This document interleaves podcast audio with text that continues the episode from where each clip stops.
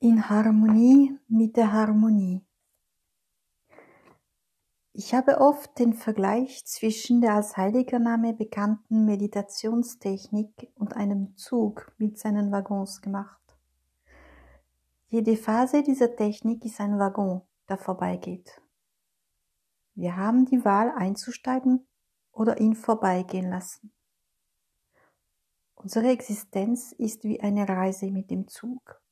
Die Landschaft auf der anderen Seite der Fensterscheibe verändert sich ständig, aber der Reisende bleibt derselbe.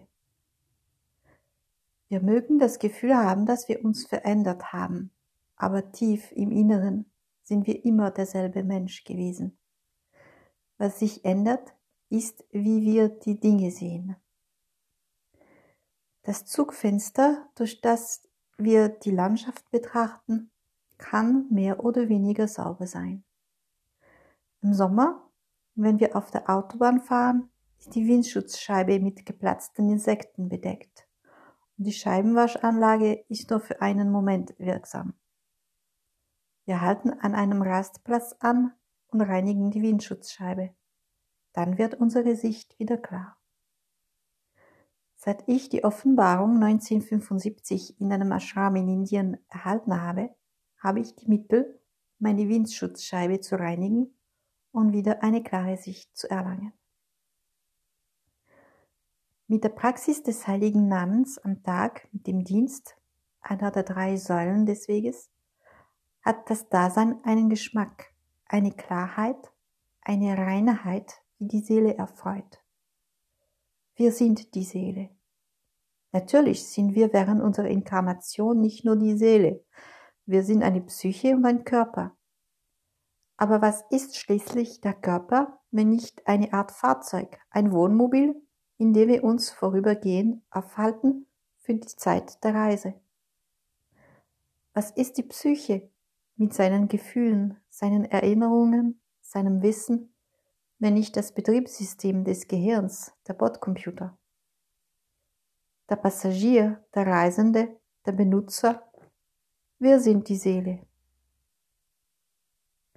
Mit zunehmendem Alter wird mir bewusst, dass meine Erinnerungen verschwommen.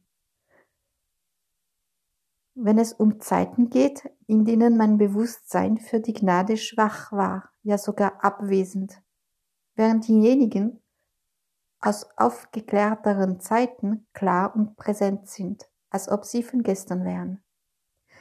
Die Existenz hat mit dem Bewusstsein der Gnade eine Dichte, eine starke Realität.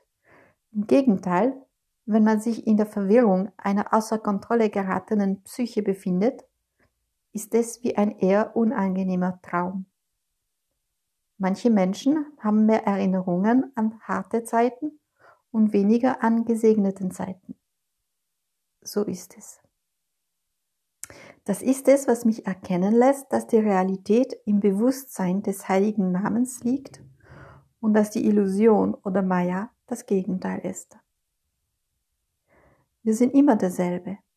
Der Körper altert, die Psyche verändert sich auch, egal welches Fahrzeug, egal welche Version des Betriebssystems unseres Computers. Die Observanz der drei Säulen ist wie ein Waggon, in dem wir für die Zeit der Reise geschützt sind.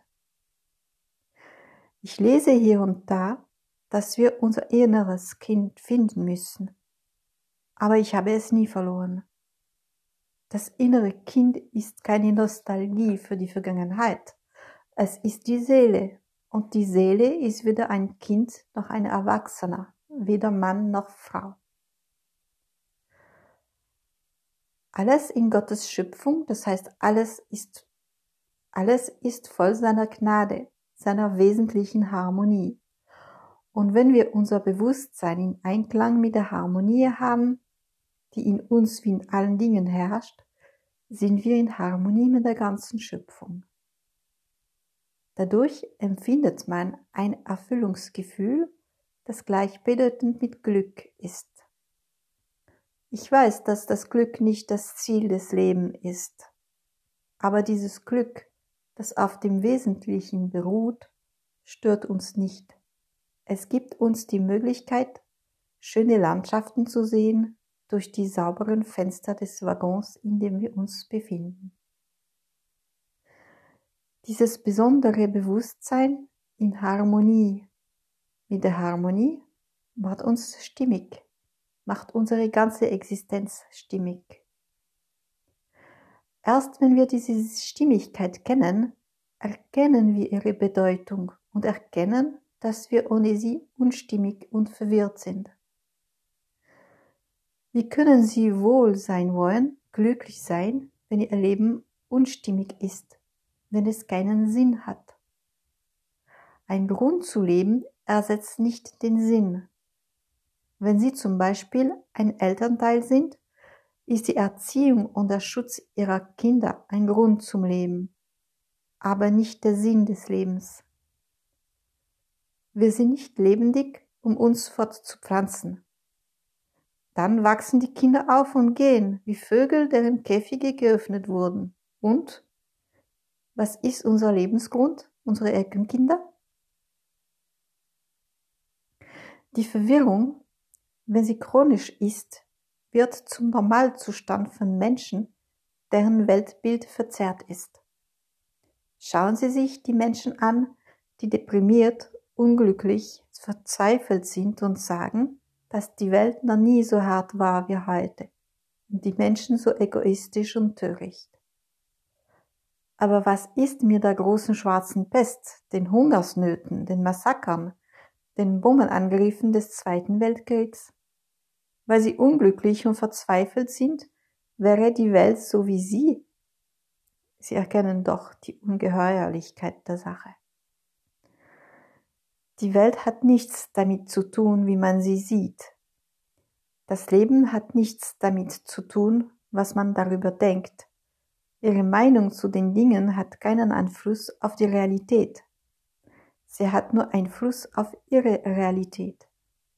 Befreien Sie sich von Ihrer Meinung, reinigen Sie das Glas vor Ihren Augen und leben Sie ein richtiges Leben. Machen Sie damit, wofür es Ihnen gegeben wurde. Mit 80 Jahren damit anzufangen ist zu spät. Spiritualität ist keine Option, kein Ausweisplan.